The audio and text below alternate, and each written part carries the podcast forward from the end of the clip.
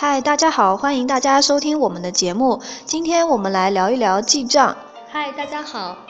理财和记账是密不可分的，然而有很多人对怎么记账却不了解，以为记账就是简单的收支罗列，对理财帮助却不大。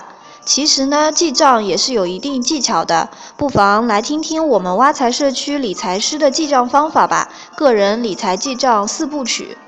第一步呢是整理支出的票据，日常消费支出一定要保留各种票据，比如小票、发票、单据、账单等等。记账的时候呢，就可以根据这些票据做记录。票据的意义呢，是为了保证账本数据的可靠性。如果账本记录的内容不可信，记账也就没有意义了。第二步呢是收支分门别类。要对收支分门别类进一步细化，这样看起来才会清楚。具体收支怎么分类，可以根据自己的喜好和习惯。总的来说是越细化越好。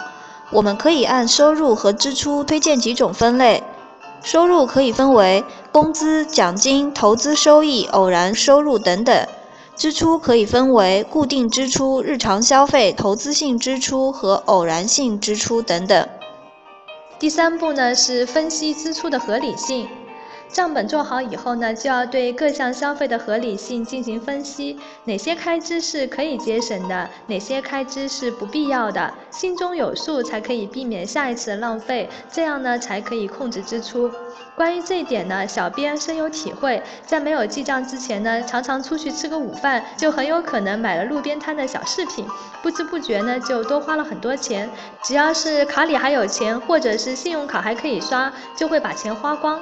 开始记账以后呢，每写下一笔消费，就会想一下这笔钱到底该不该花。当然了，记账不等于过分的节省。通过账单呢，如果发现某些部分支出不够，比如孝顺长辈、教育投资、保险开支等等，也是需要适当的增加的。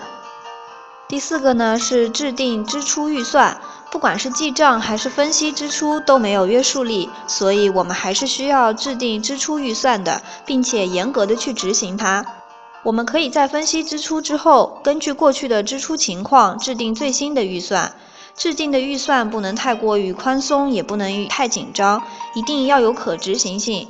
预算如果太宽松了，就会失去了约束性；如果预算控制太紧了，就很难坚持执行。一般来说呢，可以在预算当中准备一定的灵活备用资金，用来应对意外的支出。所以呢，记账看着简单，其实还是有一些学问的。记账理财的好处呢，就是让你对收支心中有数，同时呢，避免重复的支出，养成合理的消费习惯。